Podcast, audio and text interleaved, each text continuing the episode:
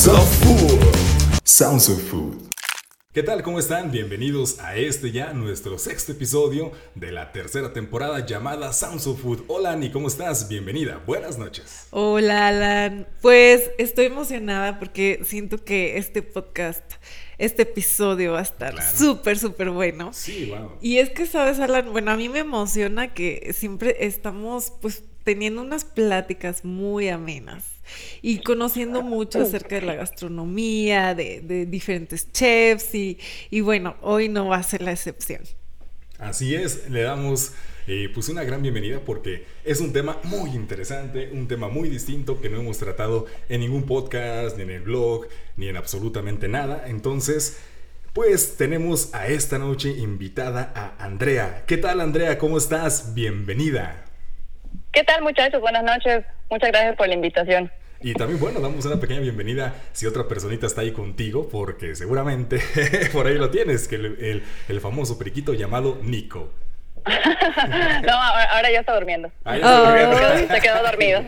bueno, y este, lo, decimos todo esto porque seguramente si hay seguidores que nos están escuchando, eh, pueden entrar a tu perfil y van a ver muchas fotografías de este ya famoso periquito que, que incluso lo bañas y ahí está. ¿Cuál es la historia de él? Súper bonitas. Hemos visto tu Instagram. Qué lindo se ve ese periquito. Sí, yo antes nunca había tenido pericos de mascota eh, y mi novio siempre tenía pericos cuando era niño. Entonces fue una transición muy interesante porque al principio a Nico yo le tenía mucho miedo en todo sentido, ¿no? O sea, me ponía muy nerviosa. Pero uh, ahora hasta discutimos, nos peleamos. Se ponen a cantar, a cocinar y de todo un poco. todo, exacto. Perfectísimo. Pues bueno, le damos la bienvenida a los dos. Entonces, eh, por ahí chequen el Instagram para que vean de lo que estamos hablando. Y bueno, Andrea, vamos a comenzar con la primera pregunta. ¿Quién es Andrea? ¿Cuál es eh, tu formación? Y dinos, platícanos también qué es lo que te hace feliz. Claro que sí. Eh, yo soy cocinera, soy de Cochabamba, Bolivia. Eh, tengo ya unos años fuera de mi país tratando de conocer otras culturas y empaparme mucho más de distintas técnicas de cocina y aprender más, ¿verdad? estuve dos años en Lima, Perú, estuve trabajando en varios restaurantes, este, mm, hubo una época que dejé de dedicarme a los restaurantes y empecé a hacer barismo, también ah, por curiosidad. y ya después de ese tiempo, pues decidí que era momento de continuar con mi formación, entonces quise eh, venirme para acá, para México. Empecé en Ciudad de México, estuve pues por ahí por la ciudad, probando, conociendo. Después tuve la oportunidad de trabajar en Monterrey, en un restaurante, creo que ya no está, se llamaba Caucao, er, era un restaurante de fusión mexicana peruana. Ah, mira qué interesante. Sí, estaba muy interesante el concepto. Y ya después este, decidí venirme para aquí, para Guadalajara, a probar suerte. Al principio, pues, como todo, ¿no? Es un poco difícil empezar. Eh, entré no a trabajar en mi, en mi área, sino tuve que entrar de mesera. Eh, al principio fue lo que me animó, después lo disfruté muchísimo, muchísimo, muchísimo, porque creo que fue una etapa en la que aprendí demasiado. Eh, yo no tenía tanta tal entrenamiento con esto de los destilados, vinos y hasta la misma atención al cliente, ¿no? Entonces, eh, me ayudó a crecer como profesional mucho esta mi etapa de mesera. Y pues casualmente en el restaurante, en el mismo restaurante donde trabajaba en ese entonces como mesera, se abrió una vacante en cocina, entonces ya pude de nuevo retomar las riendas de mi pasión, ¿no? Wow, qué padre. Entonces por ahí eh, nos platicabas que, que, llegaste a estar en Hueso, ¿verdad? Ahí con, con el chef eh, Poncho Cadena. Así es, así es. Eh, ahí fue mi primer trabajo aquí en Guadalajara. Me acuerdo muy bien del primer día que fui a mi entrevista y pues no tenían vacantes en cocina y como sea, yo ya lo conocía a Poncho y sí tenía mucha intención de trabajar con él. Y literal, ¿no? O sea, le dije, Poncho, de lo que quieras, ponme lo que quieras, yo solo quiero contigo.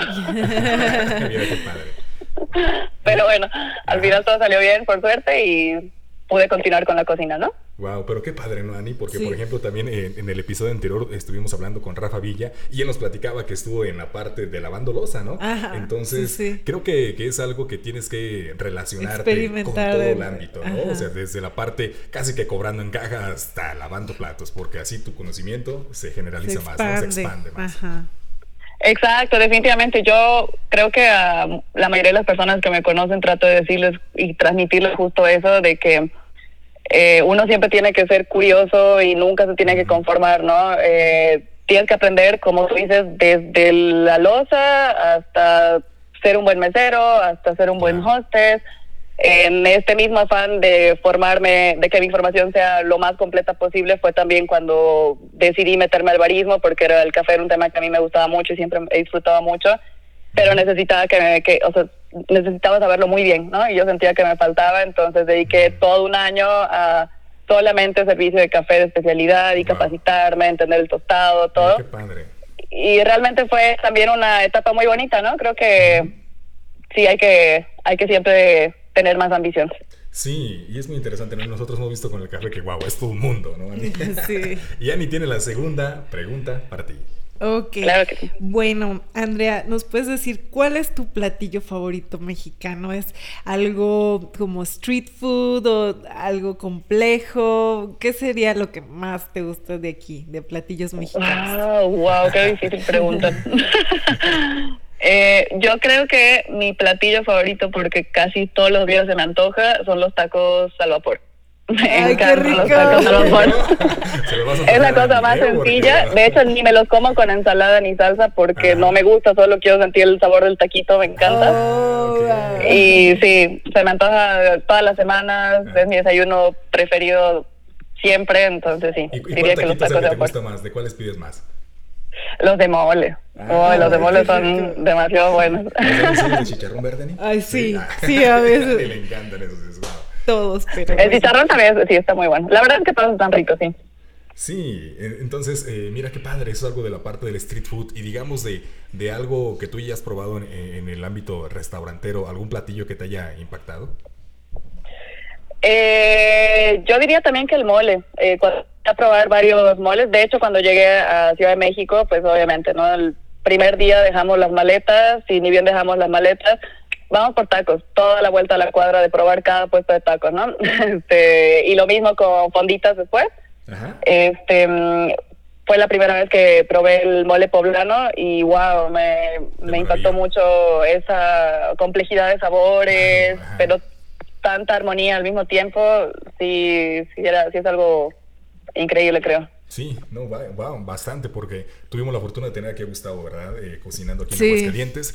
Y ver la, la variedad de pipianes, de moles, dices, increíble, ¿no? Y además, cómo utilizan también vegetales para que te suavice eh, esos sabores que de repente pueden llegar a ser un poquito pesados, ¿no? Y dices, wow, tengo tonalidades herbales, pero a la vez tengo mucho sabor. Esto una delicia y una complejidad de mole, sin duda. Sí, aparte que usan muchos ingredientes, ¿no? Yo, yo he leído de moles hasta que usan este semilla de aguacate o Mm. flores, de- digo, hojas de aguacate o de otras, Claro. de otros, de otras plantas, ¿no? Entonces, eh, tienes tantos santa. ingredientes y es tan difícil equilibrar esos ingredientes que es realmente un gran mérito lograrlo. Sí, no, cómo no. Y bueno, ahorita, eh, Ani, vas a otra preguntita por ahí. Ok, eh, bueno, ¿qué, mm, no sé, de lo que tú has visto aquí en México, qué es algo que te haya, eh, pues, impactado en cuanto a alguna técnica o alguna parte de, eh, bueno, de Sí, la de- gastronomía? de algún utensilio, alguna técnica, ¿no? Porque a diferencia de tu país, me imagino que tienes ahí un contraste en cuanto a técnicas que te digas, wow, me gustó mucho cómo utilizaron esto. Claro. Em, no sé si es, no es una técnica así tan pro, pero algo que sí me impresionó mucho es que cuando llegué a Ciudad de México, este, fuimos a una charla de eh, unas personas que hacían tradicionalmente, o sea, en su rancho cocinaban la cochinita pibil de ma- manera tradicional, ¿no? Eh, y nos explicaron sobre cómo funcionaba el PIB. Entonces, eh, algo que me impresionó mucho era que en ese momento nos contaban que antes, eh, al lado del horno este como subterráneo, eh, amarraban un burro. Y el burro tenía que cantar tres veces para como que avisarte que estaba lista la comida, ¿no? Y nos mostraron un video y era tan Ajá. impresionante porque de veras el burro canta una vez, lo revisan y pues, no estaba todavía listo, ¿no? Canta la segunda ¿Te vez. eso. Faltaba. Oye, qué Sí, era, era muy, muy impresionante. Entonces creo que, y nunca se me olvida, eso lo vi semanas un poquito después de llegar a México y hasta ahorita lo tengo bien presente y siempre le hablo a todo el mundo del burro. Sí, no. no, bueno.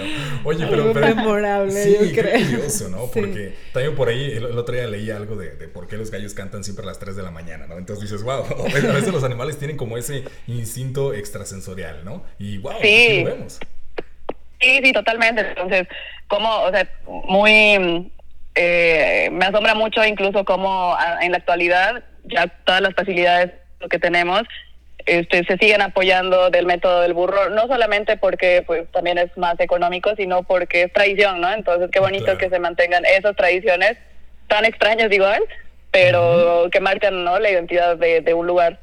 Sí, como no, una chulada. Pero bueno, Oye, Andrea, también eh, nosotros ya, hemos visto aquí, en, eh, bueno, en todo nuestro contenido que hemos hecho a través de, los años o de este tiempo, eh, ya hablamos un poquito nosotros de la parte de, fermentos, ¿no? Fermentos con bacterias que nos dan ácido láctico, fermentos con vinos, que por ejemplo ahí son levaduras que transforman alcohol. Y ahora llega un tema nuevo que mencionamos al inicio, Ani, que a Ani también interesa bastante, es el tema de los mos. Un tema que te apasiona, te gusta, estás muy metida en él. ¿Puedes contarnos acerca de este maravilloso mundo y además cómo es que nació este gusto? Claro que sí. Eh, bueno, yo empecé con todo esto de la fermentación cuando empecé mi trayectoria en Perú. En uno de los restaurantes donde yo trabajaba ya manejaban este, algunos productos fermentados para el menú. Entonces fue ahí que mi curiosidad empezó a crecer sobre el tema, ¿no? Empecé con lo más básico, empecé con, haciendo kombuchas, eh, haciendo kefir y también empecé porque em, yo tenía, desde muy chica, tenido problemas de gastritis. Entonces, ah. una manera en la que me habían comentado de que se podía aliviar era pues consumiendo distintos tipos de fermentos, ¿no? Al principio lo hice por, mm, sí, por tratar de notar el cambio en mi salud, pero la verdad es de que luego con todo el afán de estar en cocina y trabajando y todo, casi que se me olvidaba y nada más lo hacía por costumbre, ¿no? Claro. Eh, empecé a trabajar cada vez más con fermentos, naturalmente los probaba y, los, los consumía también por lo mismo que andaba haciendo y cada vez empecé a notar una mejoría, ¿no? Como en mi salud, o sea, sin yo darme cuenta. Y fue muy, o sea, fue muy radical el cambio de cómo me sentía hace unos años cuando tenía gastritis y no consumía fermentos a cómo me siento en la actualidad, ¿no? Entonces, al ver que esto era eh, sí me hizo algo, me, hizo bien. Empecé cada vez a investigar más y más y más, ¿no? Entonces pasé después de la kombucha y el kefir, empecé tal vez a hacer quesos, después empecé a hacer vegetales fermentados, a hacer más y más cosas. Y siempre había querido hacer koji, que es ahorita lo que trato, hago más, ¿no? Que es uno de los modos justo de los que me preguntabas pero para poder hacerlo, pues entendía que tenía que tener también una base un poquito más sólida sobre son, sobre, lo que es la fermentación, ¿no? Claro. Entonces, bueno, cuando ya cumplí toda esta formación, estaba súper contenta al fin poder empezar con eh, mis pruebas de Koji. Y conjuntamente a eso empecé ya a averiguar sobre otros modos, ¿no? Eh, fue también cuando me, me, metí más en la producción de quesos, manejando también otros tipos de modos muy distintos a la especie del Koji. Y también empezamos a hacer algunas pruebas con Tempe, que es otro, otro tipo de mo. al principio fue por curiosidad, pero luego al probar la transformación de los alimentos con este mo, creo que definitivamente ha sido el fermento que más me ha impresionado, porque es un cambio tan radical y tan increíble también en, las cosas en las que lo vas a usar, que wow, me quedé, me quedé tiene muchos usos, ¿no? Entonces, hasta la fecha lo estoy experimentando, este, me apasiona mucho trabajar con Koji. Sí trabajo con otros mods, pero principalmente trabajo nada más con Koji porque también es un poquito difícil conseguir algunas esporas de otras, eh, más aquí en América. Entonces, tengo más acceso al Koji, ¿no? Wow. Ok. Oye, Andrea, bueno, todo esto es muy interesante, pero eh, tú nos podrías platicar eh, si alguien quiere comenzar con este mundo de los fermentos, ¿es algo complicado, es algo muy difícil o cómo nos puedes decir acerca de eso? Y, sobre no, todo esta para... parte del koji, ¿verdad? Ajá, sí, sí. Ah, bueno, claro. Eh, mira, para empezar, los fermentos lo único que tienes que tener es curiosidad y ganas y de seguir probando. ¿No? Y no desanimarte porque muchas cosas te van a salir mal y tenemos que entender que todo es a prueba y error. Este, en el caso del koji, no es que sea, realmente no es un fermento, una preparación este, complicada, simplemente que hay que tener algunos cuidados un poquito más estrictos, ¿no? Por ejemplo, eh, tal vez al momento de manejar esporas ya tienes que tener un poquito más de cuidado con la esterilización de ciertos utensilios, ciertos mm. espacios, que probablemente con la elaboración de otros fermentos no necesariamente vaya a ser tan estricta la, la limpieza ni esterilización, ¿no? Porque tampoco es necesaria. Este, ¿no? Entonces, creo que esa es la única diferencia y tal vez el tiempo, ¿no? Que hay, o sea, en el caso de los MOS, usualmente requieren temperatura controlada y una humedad controlada. Entonces, más o menos ir viendo cómo uno se puede dar la facilidad de jugar con estos factores para que tengas un producto óptimo, ¿no? Pero te digo, o sea, yo he empezado a hacer koji, he hecho, he inoculado koji hasta en mi microondas, porque en, en algún momento me tocó vivir en un lugar no tenía ni horno, ni un termocirculador, ni nada, y quería seguir haciendo mis pruebas, entonces pensé y dije, ¿cómo podría obtener eh, calor constante, ah, la luz del microondas. Entonces lo voy a dejar abierto un ratito. La voy a voy a humedecer varios trapos para, para mantener la humedad que necesito y voy a meter mi sustrato dentro a ver si se mantiene, ¿no? Obviamente me tenía que levantar cada hora casi a checar la temperatura, ¿no? Para que no, para asegurarme de que salga algo bueno, ¿no? Sí, es Pero, un bebé ahí, ¿verdad? sí, Exacto. Pero, o sea, si alguien no tiene mucho equipamiento para realizarlo, igual se puede hacer de manera muy casera y vas a tener igual resultados óptimos siempre y cuando tú no te rindas, ¿no? Y sigas intentando y sigas intentando. Ok, se puede hacer como una, hacer una pequeña lámpara con un foco y según como la temperatura alejar o acercar el foquito para tener siempre esa temperatura ideal. ¿Y cuál vendría siendo como esto? Aquí estamos hablando que cuántos grados más o menos para que se mantengan estas esporas en un nivel de reproducción.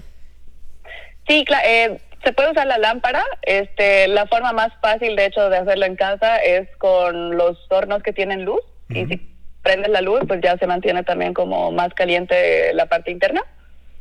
Más o menos la temperatura tiene que estar entre los 28 a los 35 grados. No tiene que llegar a los 40 porque a los 40 ya se mueren las esporas y pues ya no vas a mm, ya no van a producir nada ni ningún cambio en tu sustrato, ¿no?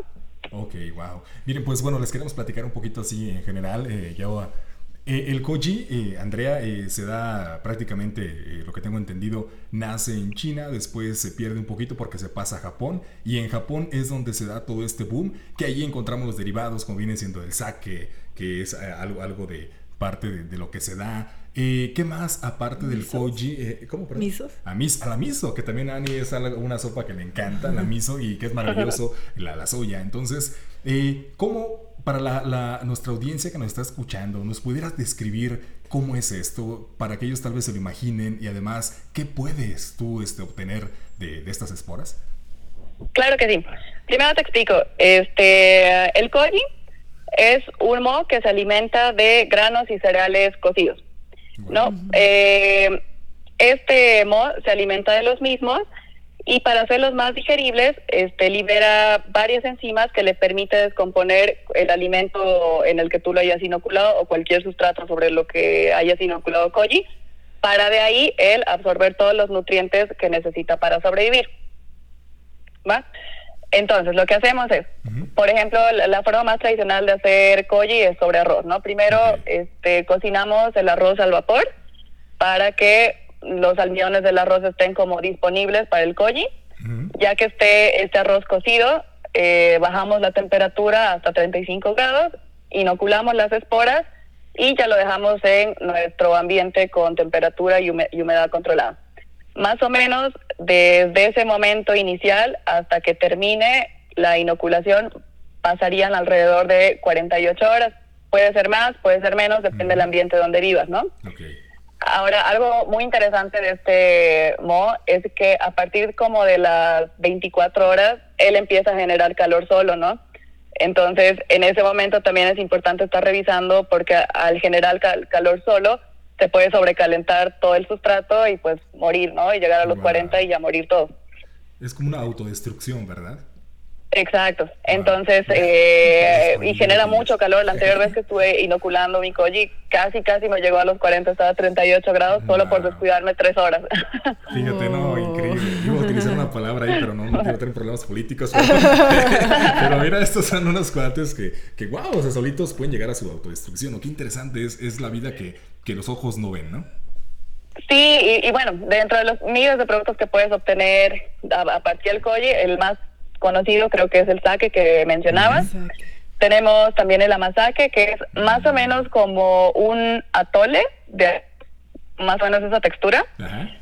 Y es bastante dulce, pero lo interesante de esta bebida es de que todo el dulzor que tiene el amasake se obtiene de los almidones del arroz transformados en azúcares gracias al koji. ¿no?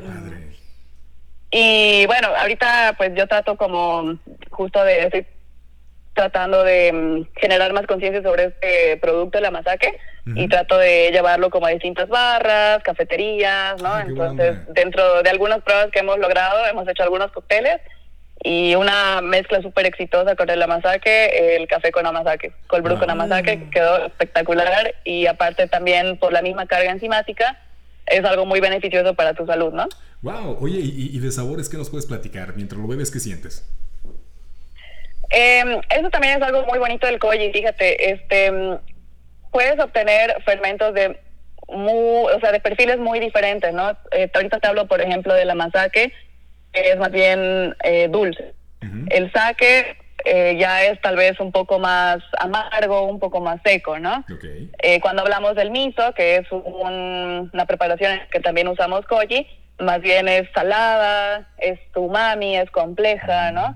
Cuando hablamos de sukemonos, que son encurtidos a base de koji, ya tienen más la presencia también de bacterias acidolácticas, por lo cual es más ácido, pero sigue teniendo ese, esa presencia umami compleja del koji, ¿no? Entonces eh, realmente te da para jugar muchísimo, ¿no? Algo que nos gusta hacer mucho a nosotros es eh, una preparación súper sencilla que se llama shiokoji, que es eh, parte de tus granos inoculados ya, mezclarla con unas tres partes de agua y más o menos un 3 a 4% de sal licuado y es un sazonador sencillo, pero le va súper bien a todo, ¿no?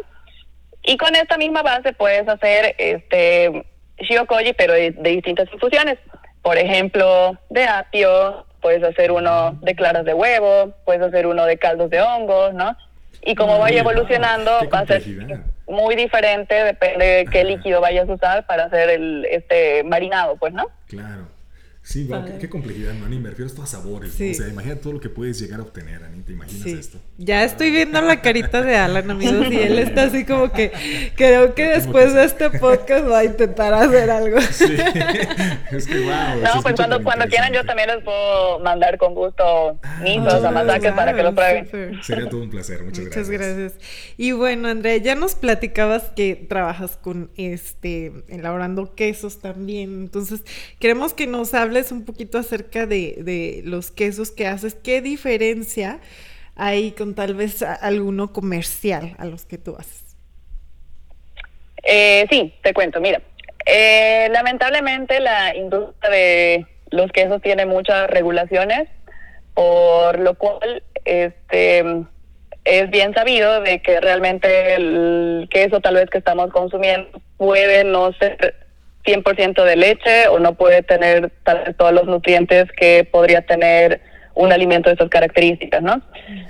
Eso pasa porque eh, llevan a la leche a procesos de pasteurización distintos, este, tienen bacterias también para eh, elaborar quesos que son hechos en fábricas, que tienen que cumplir justamente con las normas de regulación para llegar al supermercado, ¿no? La diferencia con los quesos que eh, nosotros hacemos de manera artesanal es que no usamos obviamente ningún cultivo que está hecho en ninguna fábrica, ni ningún laboratorio, ni nada. Eh, lo que hacemos es inoculamos la leche y la, primero compramos leche, leche bronca. Después esa leche bronca la inoculamos con kefir de leche. El kefir de leche, al ser un fermento láctico, igual tiene la presencia de muchas bacterias y levaduras dentro de ellas que han ido evolucionando a lo largo de los años, ¿no? Entonces, eh, aparte de darle un sabor muy diferente y una acidez tal vez diferente al queso, puedes también facilitarte en procesos de maduración. ¿A qué me voy? Es, por ejemplo, en el kefir de leche tú tienes varios varios organismos de quesos que nosotros ya estamos este, familiarizados. Por ejemplo, el hongo del queso camembert. Es un hongo que está presente en el kefir el hongo que da esta coloración a los quesos eh, como naranjas, ¿no? Es también un, un, hongo que está presente en el kefir, ¿no? Entonces, nada más, después de, de, inocular, la parte que nos corresponde a nosotros es tal vez darle las condiciones para que este hongo, digamos, pueda sobresalir y los otros no. No sé si me explico. Sí, no, no, claro. Sí, yo creo que, Sí, bueno, sí, te entendemos. Entonces, bueno, pero lo básico que hacemos es siempre eso, ¿no? Este, leche bronca, inoculamos con un poquito kefir de leche, de ahí ya agregamos el cuajo, hacemos, formamos nuestro queso y ya de ahí decidimos si lo queremos madurar, si lo queremos fresco y hasta fresco realmente es completamente diferente el sabor, ¿no? Este, mm, hace un par de años yo tuve un negocio donde ofrecíamos empanadas y pequeños. Los pequeños son como mm. unos deditos de queso envueltos en masa. Los famosos son como los de Venezuela, ¿no? Exacto, son venezolanos. Y en este lugar sí hacíamos el, el, queso de los pequeños nosotros mismos, ¿no? Ah, qué padre, qué rico. Sí era un súper trabajo, pero realmente cuando la gente venía después a comprar pequeños de nuevo, era súper gratificante que, no, que nos decían, no, es que el sabor es muy distinto al, al el queso de los otros pequeños de tal persona o de tal otra persona, o no encuentro este perfil de sabor de queso porque está muy rico, está salado perfecto, tiene acidez, no sé, ¿no? Es, entonces creo que mm, eso también se refleja, ¿no? En cómo el proceso natural que llevábamos nosotros de darles un producto más sano también, ¿no? Y más rico, definitivamente.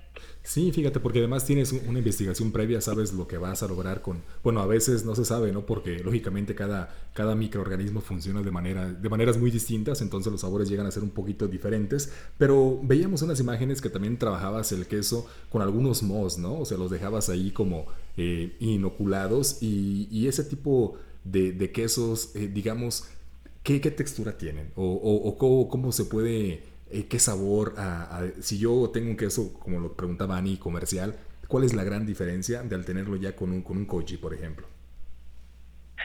Es también la textura. Por ejemplo, en el, eh, bueno, una cosa son los quesos con mo, por ejemplo, con mo tipo Penicillium roqueforti, mm, este Geotrichum candium, que es este honguito como blanco. No, no es el camembert, sino de otro queso que ahorita no me acuerdo, creo que el crotan que es como, como si fuera un cerebrito, pues, ¿no? Así el, el hongo.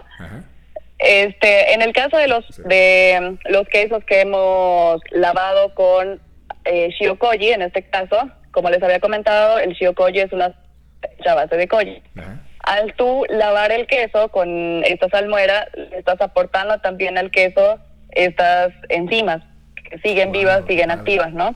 Entonces, eh, al tener contacto con el queso, las enzimas van a seguir teniendo de dónde alimentarse, lo cual va a lograr una transformación en el queso, dándole notas a un queso madurado, pero tal vez con mucho menos tiempo. Mm. A nosotros nos gusta mucho hacer esta prueba con quesos Gouda, porque eh, primero lo lavamos por como 10 días con el shiokoji, de ahí lo cubrimos con cera de abeja y lo dejamos ah. madurar por dos, tres meses, pero el sabor final es como de un gouda que tal vez hubieras madurado seis meses, siete meses, ¿no? en mucho menos tiempo. Sí, wow, me imagino. Qué, qué delicia, ¿eh? se nos está antojando todo, Ani, ¿no? ya, ya, se nos da ganas de probar, pero bueno, a ver, Ani, platícanos. Ok, muy bien. Bueno, en este 2022, ¿cómo defines tu cocina? Con todo esto que, que, ya ha pasado, ¿no? Con todo esto previo, con toda esta pandemia precisamente que les platicaba Ani, ¿no? Tenemos una, una pandemia donde hubo un freno que nos hizo frenar absolutamente nuestros pensamientos, eh, recapitular. Precisamente nos acabas de comentar que, que vas este, mejorándote, eh, eso nos da mucho gusto. ¿Cómo ahorita está eh, esa parte de tu cocina? pues definitivamente está muy marcado el uso de fermentos en mi cocina. casi en todos los lugares en los que he tenido la oportunidad de trabajar o colaborar, este, eh, los he metido y por suerte también he recibido muy buena aceptación de parte del público, ¿no? Eh, ¿Por qué me gusta hacer esto? No solamente porque realmente los sabores complementan, los sabores fermentados complementan muy bien a ciertos platillos y también es muy fácil jugar con los fermentos, ¿no? Sino que también por eh, empezar a culturizar un poquito a la gente sobre este tema de los fermentos y que realmente es muy fácil eh, consumir fermentos en tu día a día, ¿no? Yo en la mañana, por ejemplo, me encanta un desayuno igual que hacemos muy seguido, es huevos revueltos, pero con kimchi, ¿no? Entonces mm. ya es un twist de algo diferente, rico, pero aparte te estás comiendo algo mucho más saludable, ¿no? Entonces, mi propuesta de cocina trato de hacer lo mismo, ¿no? O sea, darles, más allá de darles un platillo tal vez a la gente que le guste, va a ser un platillo que no te va a caer mal, que te va a hacer bien y te va a sentir bien por distintas razones, más allá de que solo está rico, ¿no? Mm, mira, Ani, se te antoja Ani. Sí, interesante. Sí, sí, sí. Es que, ¿sabes? A Ani le encanta toda esta parte de, de la comida asiática. Sí. ¿Qué, te gusta a ti, Ani? Bueno, a mí me encanta el pad thai. No sé. Mm, es algo que me gusta muchísimo. Sí, ¿verdad? Sí, sí. sabor agridulce. Es muy fanática como de esos sabores. Sí, de los sabores agridulces, lo que más me gusta. Entonces yo creo que seguramente tu cocina le encantará. Uy, sí. Sí. Sí, sí, sí. sí, y más con este, con este tema del koji, para jugar con esos sabores ahí hay muchísimo. Wow, Increíble. Genial. Andrea. mira, te quiero hacer una pregunta eh, acerca, un poquito distinta. es, otro temita, ¿verdad? Es, ¿Cuál es tu paleta de colores preferida? ¿Consideras que alguno de estos colores están asociados, digamos, por alguna cosa bonita, como un recuerdo de casa, de algún platillo, ingrediente o incluso un momento? Digamos, porque a veces nosotros vamos registrando algunas cosas, ¿no? Y, y tú tendrás como una paleta definida de colores. Digamos, si algunos colores te representaran, ¿cuáles serían? Qué pregunta más difícil. eh, no sé si es un color que necesariamente me defina, pero creo que mi color favorito es el negro porque es muy versátil y siempre, o sea, siempre me ha parecido muy versátil, ¿no? Y también a mí me gusta ser una persona de la misma manera, ¿no? Me gusta acomodarme a la situación que me toque, este acomodarme a distintos proyectos, a distintas, este, a armar distintas experiencias, ¿no? Entonces, pues sí, no tendría una paleta, creo, solo creo que un color. digamos, si, si definieras Bolivia eh, en esta parte de tu casa, ¿qué, qué, qué paisajes o, o, qué paleta de colores viene a tu cabeza? Para más o menos imaginarnos cómo puede ser esta combinación, ¿no? Wow, si pienso en mi ciudad, definitivamente se me viene el cielo todo celeste y despejado, pero un celeste súper vivo y muchas flores, ¿no? en el lugar donde yo estoy es un valle, entonces en primavera el cielo se pone súper hermoso porque no hay ni una sola nube y nada más lo ves todo celeste imponente. Wow, qué padre. Eh, ves las calles llenas de flores, arbolitos, ¿no? Entonces son, son los, colores que nos recuerdan a, mi tierra. Wow, qué bonito. Sí, sí. ¿Ani? Ok. se quedó como. Sí, yo me pensando. se quedó imaginando todo ese bonito paisaje. sí.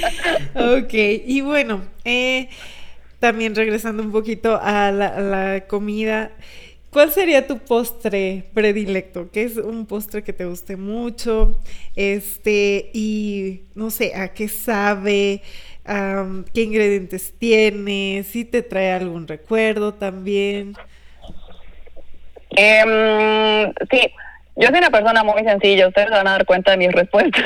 de, de, de, de, veras que no, mis cosas favoritas no son cosas tan complicadas. Pues mi postre favorito es el pudín de chocolate. Con ah, eso te digo todo. Wow. ¿Por qué me gusta tanto?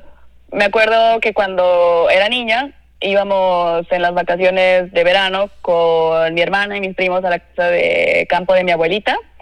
Y usualmente llegaba mi familia también de otra ciudad dentro de la familia que llegaba siempre llegaba una tía que nos preparaba algún día de las vacaciones este pudín de chocolate para todos, ¿no? Entonces nos sentaba todos los primos en toda la mesa y todos comíamos el pudín de chocolate sabroso de mi tía Carmen, ¿no? Entonces, y, y, más o menos pudieras platicarnos qué, qué, ingredientes tiene, cómo, cómo se hacía, si es muy, muy diferente al de aquí de México, ¿no? O sea, para poder imaginarnos esos momentos. Ella, ella lo hacía muy muy casero, lo hacía, hacía como una maicena, o sea, compraba Ajá. maicena con agua, la hidrataba Eh, de ahí le ponía como poquita leche, le ponías el chocolate, podías hacer chocolate en barra o chocolate en polvo, eh, ramitas de canela, a veces algo de clavo, y ya, lo dejaba como que se espese muy bien, este, después lo refrigeraba y ese es el postre de los primos, ¿no? Y la verdad es de que hasta la fecha, obviamente no consigo el pudín de mi tía Carmen, pero puedo conseguir Snack Pack, que es más o menos parecido. Ah, mira, Y cumple con el antojo. Mira, qué padre. Wow, qué, bonito siempre regresar como, como, a las raíces, a, los inicios, ¿no? Eh, y hablando de, toda esta parte de tu país, ya, entrando más al tema de, los recuerdos, se puede decir, eh, platícanos cómo, como boliviana de corazón, vaya, ¿qué lugares tú recomiendas al mexicano visitar? Que tú digas, ya con todo este conocimiento de, de, la cultura mexicana, de nuestra gente, de su gastronomía, de los gustos, ¿qué lugares tú dijeras, estos son a donde tienen que ir allá? Eh, bueno, si es por por el lado gastronómico, tendrían que eh, necesariamente darse una vuelta por La Paz, porque tienen mucha comida callejera también. y por Cochabamba, donde soy yo, porque tienen mucha comida en general. En general, en Cochabamba tenemos la fama de ser muy comelones. Entonces encuentras comida variada, muy bien servida, a precios muy accesibles, ¿no? Wow, qué padre. Eh, y como lugar turístico, pues definitivamente les, les recomendaría el Salar de Uyuni. Es el mm. desierto de sal más grande del mundo, entonces es una extensión que se ve blanca, blanca y hasta parece que el cielo se uniría con la tierra, ¿no? Ah, es un lugar precioso, precioso, precioso, precioso. Yo creo que uno antes de morir tiene que tratar de verlo porque de veras es muy bonito. Fíjate que ahí lo hemos platicado ni yo, ¿no? Que son de los, de los destinos que, con mucho gusto nos gustaría, visitar, porque se ve impactante, parece muy surreal, ¿no? Y dices, las fotografías, todo se ve precioso. Y, felicidades por, ser boliviana, porque creo que su cultura es muy bonita. Por ahí también veía eh, toda esta cultura de, las famosas eh, cholitas, ¿no? Que, que se da ahora y yo, yo me quedé impactado, ¿sabes? Porque veo cómo, cómo el poder eh, de la mujer y, del quitarte como, como esa parte de, los ojos vendados, de decir, ¿sabes qué? Yo puedo, ¿no? Yo represento la cultura, yo represento eh, Bolivia, yo represento, yo soy parte de, no me vas a hacer un lado, ¿no? Lo que muchas veces eh, tristemente se ha hecho aquí en México. Entonces, ellas todo lo contrario, representan una gran fuerza en Bolivia, ¿no? Si, si no es que me equivoco.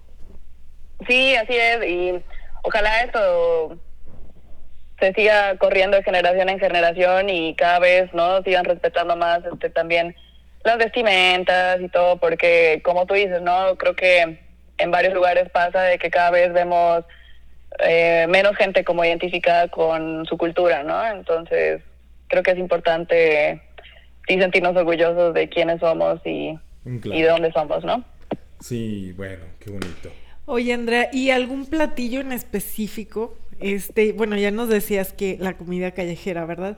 Pero algún platillo que sí o sí hay que probar de Bolivia.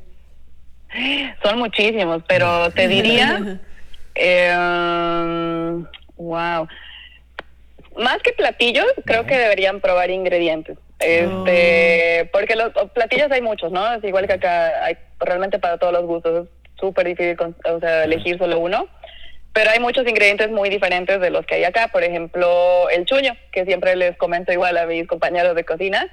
El chuño es como, haz de cuenta, como una papa fermentada en frío, mm. que después la secan y después la cocinan, ¿no? Entonces, el sabor eh, sí es como una papa, pero es también algo funky, pues, ¿no?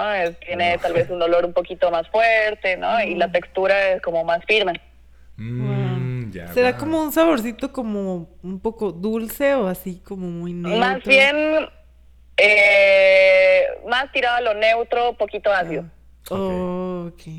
Sí, pero no, no, no realmente ácido, pues, ¿no? O sea, muy leve. Mm, mira qué interesante, Yo creo que tenemos que darnos una vuelta por allá. Sí. Y por ejemplo, el chuño, o sea, ¿lo comerías como con, no sé, algún arroz o algo así? ¿O cómo lo, lo Allá lo preparan, preparan el chuño, lo cocinan este y mm, hacen un huevo revuelto y lo mezclan con todo el chuño y lo acompañan para platillos con otras cosas, ¿no? Usualmente la guarnición, las guarniciones más tradicionales son o chuño y arroz o papa y arroz, o papa, choño y arroz. Se come mucho carbohidrato igual, más en la parte del altiplano, justo porque hace mucho frío también, ¿no? Claro. Oye, Andrea, Pero es una guarnición. Sí, qué, interesante. Yo creo que, sin duda, como tú, tú comentas, ¿no? Y, lo he visto a través de esta entrevista, te has preparado porque eh, iniciaste en Bolivia, te vas para Argentina, eh, perdón, para Perú, donde ahí, ahí tienes algunas, eh, algunas influencias de, de, otros chefs de otros países, de otras, de otras naciones. Estás acá en México, cocinaste con, con, grandes chefs, con grandes cocinas, de cocinas que se manejan de una manera muy, pues ya muy pro, ¿no? entonces wow, yo creo que, que todo, todo este conocimiento eh, es bueno y te felicito por eso, porque te has tratado de, pues sí, de, investigar y, gracias a esta investigación, lo veo, ¿no? Te genera una duda y lejos de, de no adentrarte, vas y, y, lo haces, ¿no? Entonces, eso da, da, un crecimiento pues muy profesional. Entonces, Caray Andrea, ¿qué... Ahorita, en, eh, ¿cuáles son tus proyectos eh, con todo este conocimiento que ya tienes? ¿Dónde podemos conseguir lo que tú has hecho? Eh, ¿qué, hay de Andrea eh, eh, ahora? ¿Qué, es lo que hace? Sí, mira, te comento. Ahorita yo estoy con un proyecto que se llama Cultum. Es la idea de Cultum, más allá de ofrecer productos fermentados, es también crear conciencia sobre el consumo de alimentos fermentados, ¿no? Mm. ¿Por qué se llama Cultum? Porque justo Cultum define lo que queremos crear como entidad, ¿no? Cultura, cultivo y comunidad. ¿A qué se refiere esto? Cultura de lo que se decía, ¿no? Este, empezar a empapar un poquito más a la gente en todo este tema de los fermentos y, explicarles cómo puedes eh, implementarlo en tu, en tu día a día sin que te quita tiempo, sin que sea un problema o un perjuicio para tu vida, ¿no? Este cultivo, porque estamos hablando de cultivos vivos, de este, cultivos, como bien tú dijiste, con moho, con otros tipos de fermentos, ¿no?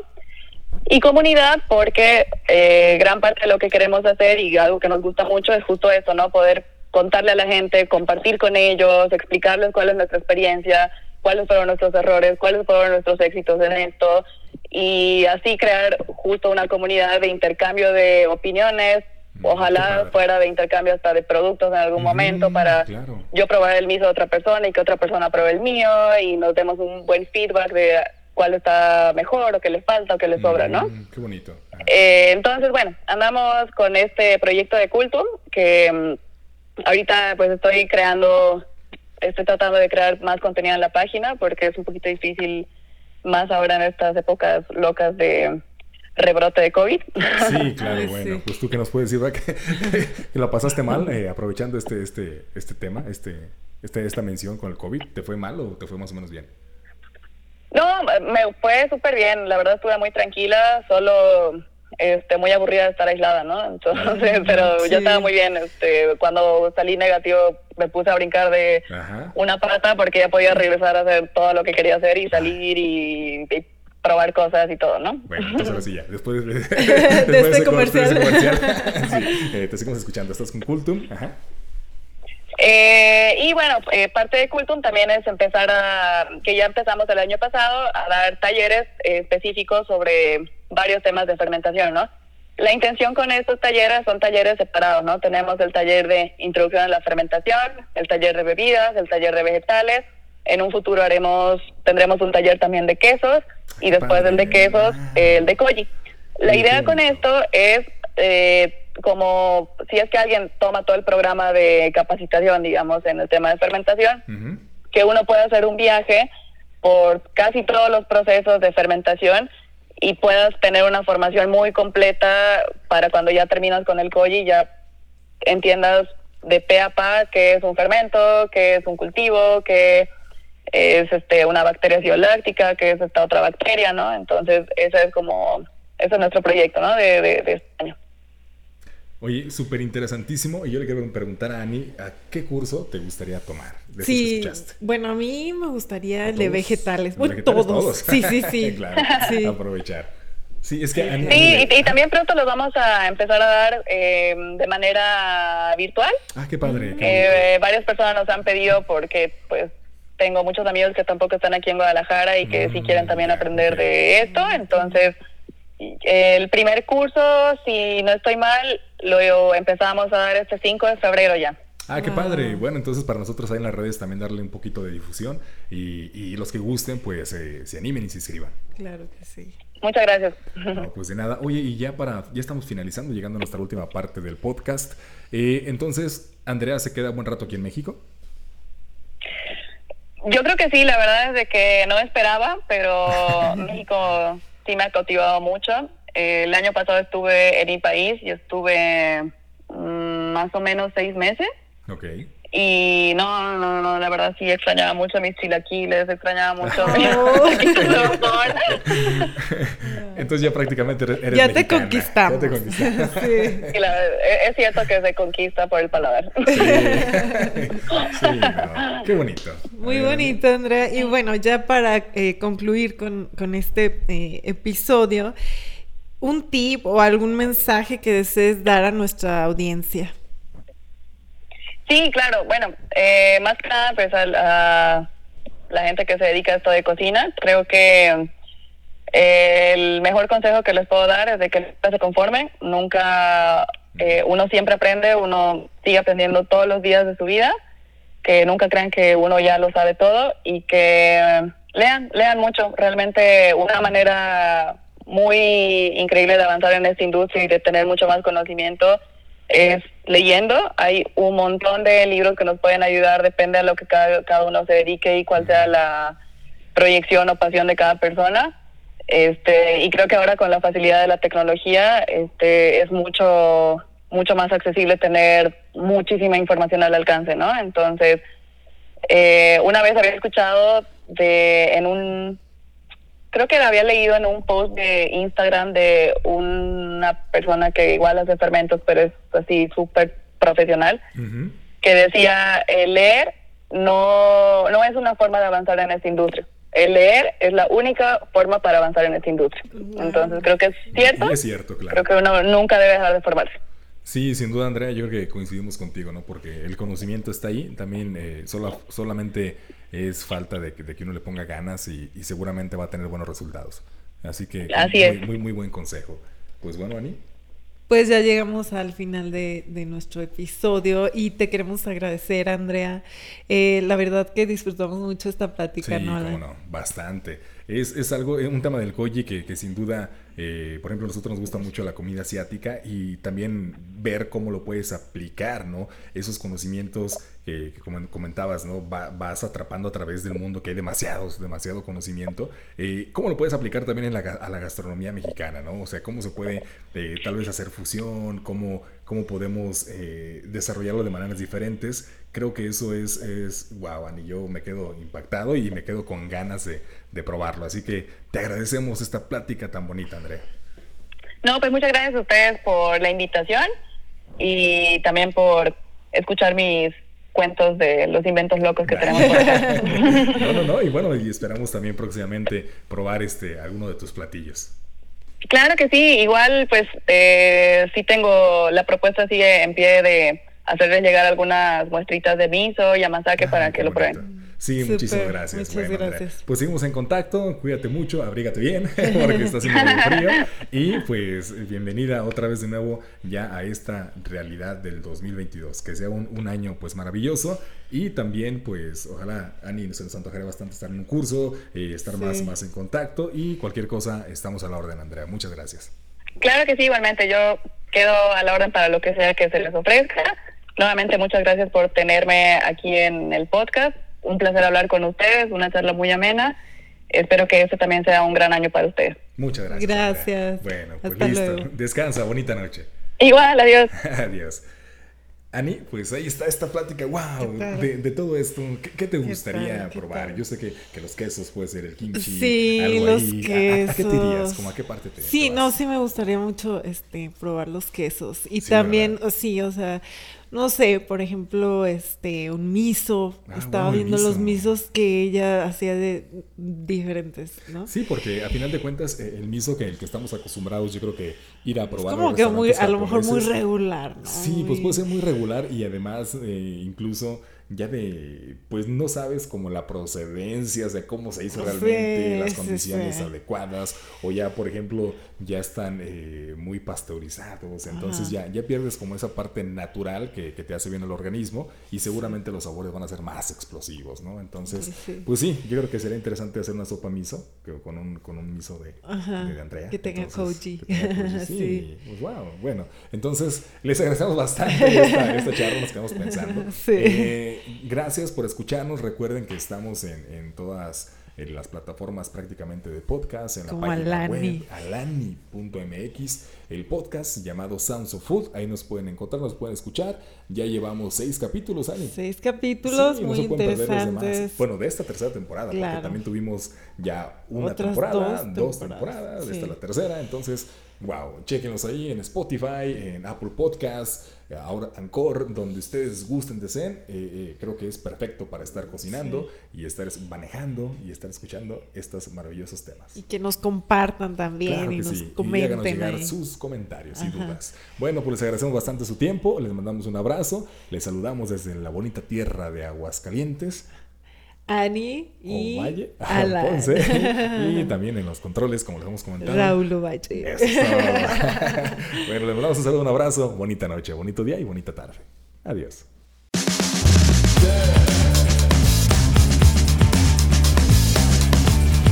Sounds of Food. Sounds of Food.